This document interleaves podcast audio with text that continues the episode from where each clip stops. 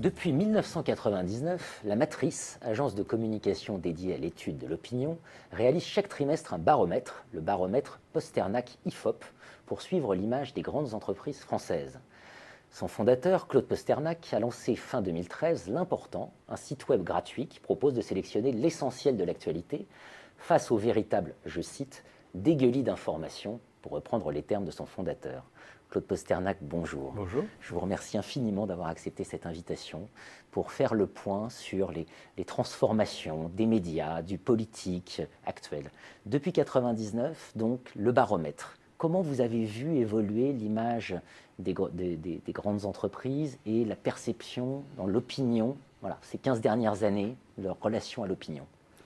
Si on devait retenir une chose, parce qu'il y a énormément de choses qui sont passées hein, dans les 15 dernières années, Lorsque, j'ai créé euh, mon baromètre en octobre 1999, euh, l'entreprise préférée des Français c'était EDF, en deux c'était GDF, mhm. et en trois c'était France Télécom.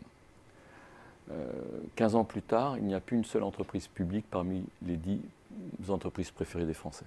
Donc ça c'est un signe extrêmement fort, extrêmement violent. Euh, l'entreprise de proximité pour les Français, qu'était justement cette entreprise publique, ça ne l'est plus. Et l'entreprise de proximité aujourd'hui pour les Français, c'est la grande distribution. C'est-à-dire que le hold-up sémantique réalisé par euh, Leclerc, mhm. euh, qui arrive à, faire croire que le meilleur avocat de l'acheteur, c'est le vendeur, euh, a, véritablement transformé l'opinion et est rentré en résonance à partir d'une période extrêmement précise qui met en avant le pouvoir d'achat. Alors pourquoi je dis une période extrêmement précise? C'est que on, s'est amusé à faire la courbe justement de l'image des entreprises publiques. On a vu la descente. On a pris euh, la moyenne de l'image des, entreprises à grande distribution, on l'a vu monter, puis à un moment donné, elles se croisent. Et quand est-ce qu'elles se croisent Que je vais vous le dire, c'est une évidence, mais nous, ça nous a flashé là, boum Elles se croisent au moment du passage à l'euro. D'accord. C'est-à-dire au moment du passage à l'euro, les Français se rendent compte que le 20 du mois, le portefeuille est vide, alors qu'on leur a dit ça va rien changer, ils se sont rendus compte que ça change les choses, et que dans les, les, verbatims qu'on retrouvait en qualitatif, euh, la notion de pouvoir d'achat a explosé. Donc nous, on retrouve globalement dans ce baromètre les grosses tendances de la société française, c'est-à-dire que les, Français sollicitent euh, les entreprises euh, qui répondent à leurs soucis, et leur souci, il est double aujourd'hui, c'est d'abord l'emploi et, deuxièmement le pouvoir d'achat. Donc elle sollicite pour le pouvoir d'achat la grande distribution. Euh, dans les dix premiers, euh, vous avez toutes les enseignes de la grande distribution, c'est énorme. Euh, systématiquement, vous avez quasiment la présence d'au moins un grand distributeur dans le top 3. donc ça, c'est une, première tendance qui est lourde. Et la deuxième tendance qui, qui vient d'apparaître depuis l'élection de François Hollande est extrêmement intéressante. C'est-à-dire qu'on pourrait considérer que depuis deux ans, alors que la crise elle est, elle est là, elle est forte, que l'image des, entreprises allait baisser. C'est tout le contraire. Elle a plutôt tendance à... Elle, elle, est depuis, euh, depuis maintenant, oui, deux ans, euh, systématiquement, euh, elle progresse. Alors là, il y a eu un petit plancher au mois de mai, mais globalement, il y a un trend qui est extrêmement positif. Et ce trend de l'image des entreprises, aujourd'hui, fait qu'on retrouve l'indice moyen au niveau de ce qu'il était au moment de la crise des subprimes.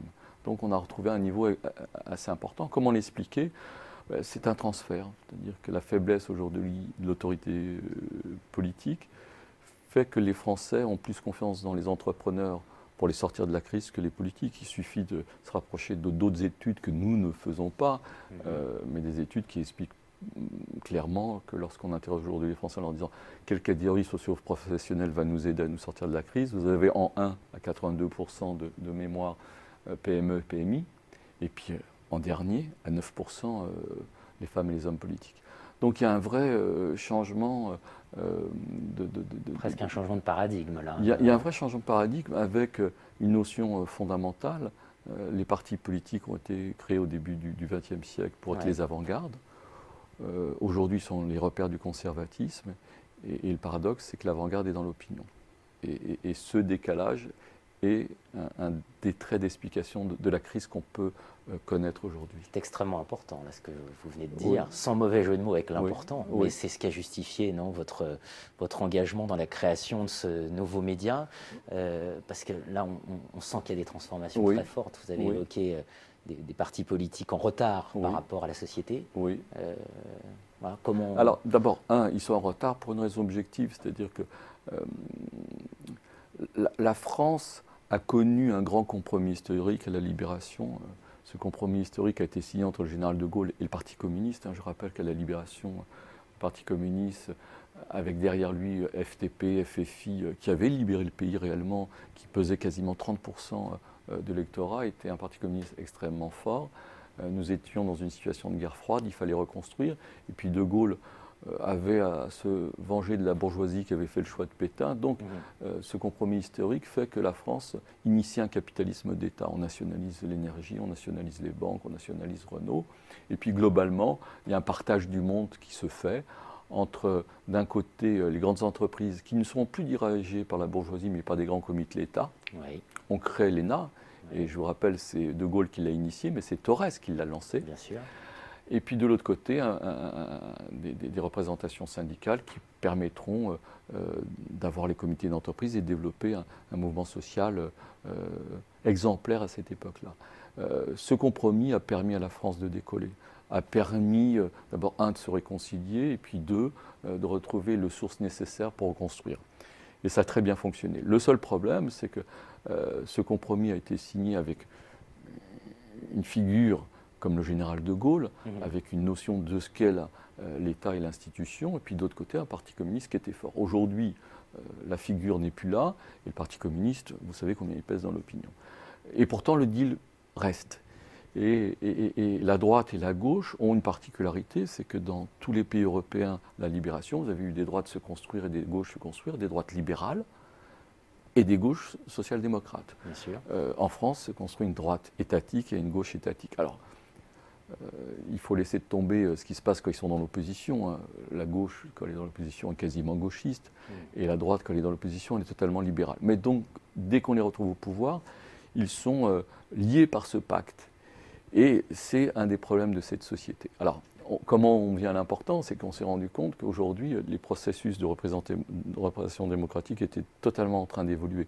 C'est-à-dire que la représentation démocratique politique, aujourd'hui, les gens s'interrogent lorsque vous avez un président qui est élu sur une voie et qui fait autre chose, où est la démocratie euh, lorsque la parole publique est extrêmement fragilisée, c'est-à-dire quand vous promettez des déficits à moins 3%, quand vous promettez qu'on ne va pas augmenter les impôts, quand vous promettez qu'on va inverser la courbe du chômage, et que euh, rien n'arrive, euh, il y a une fragilité de la, parole publique. Et de la même façon, il y a une fragilité du repère politique, mais il y a une fragilité du repère social. Mmh.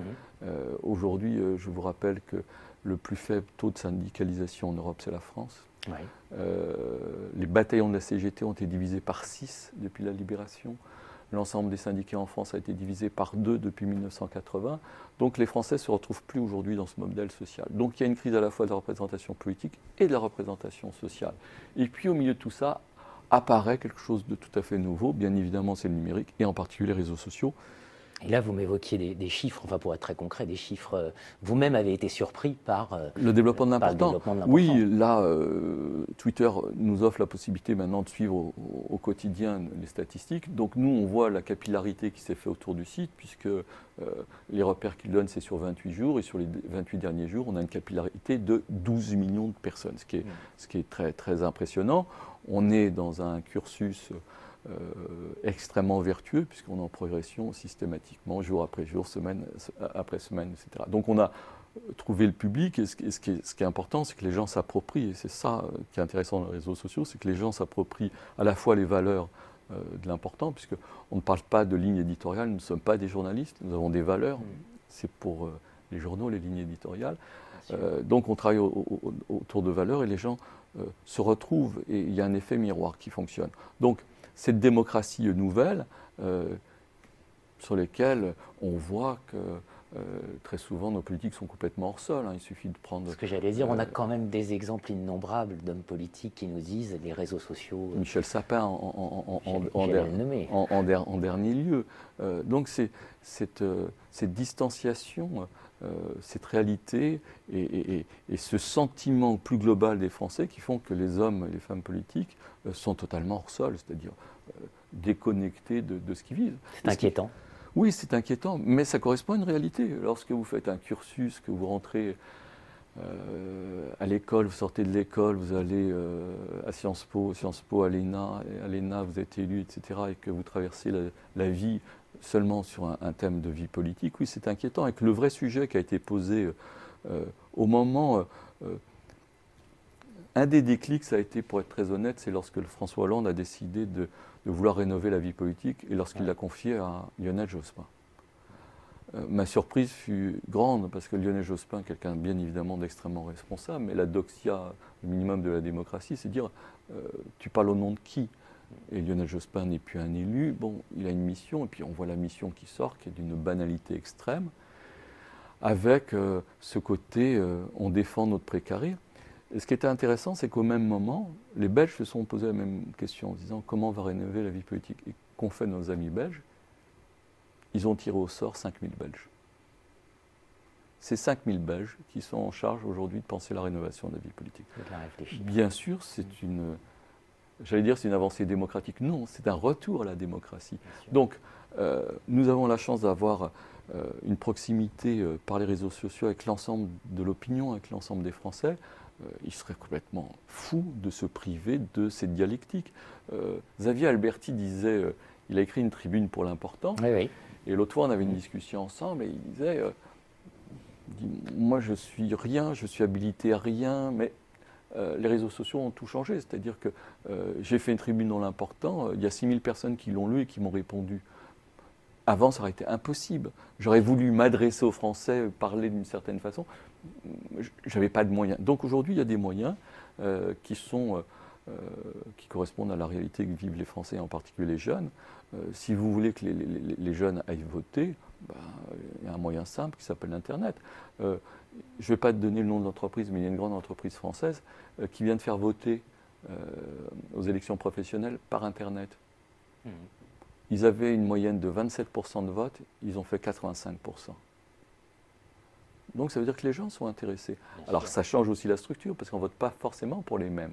C'est-à-dire que ceux qui sont représentés, parce qu'il n'y a justement pas cette démocratie réelle, euh, aujourd'hui retrouvent plutôt la place qui est la leur.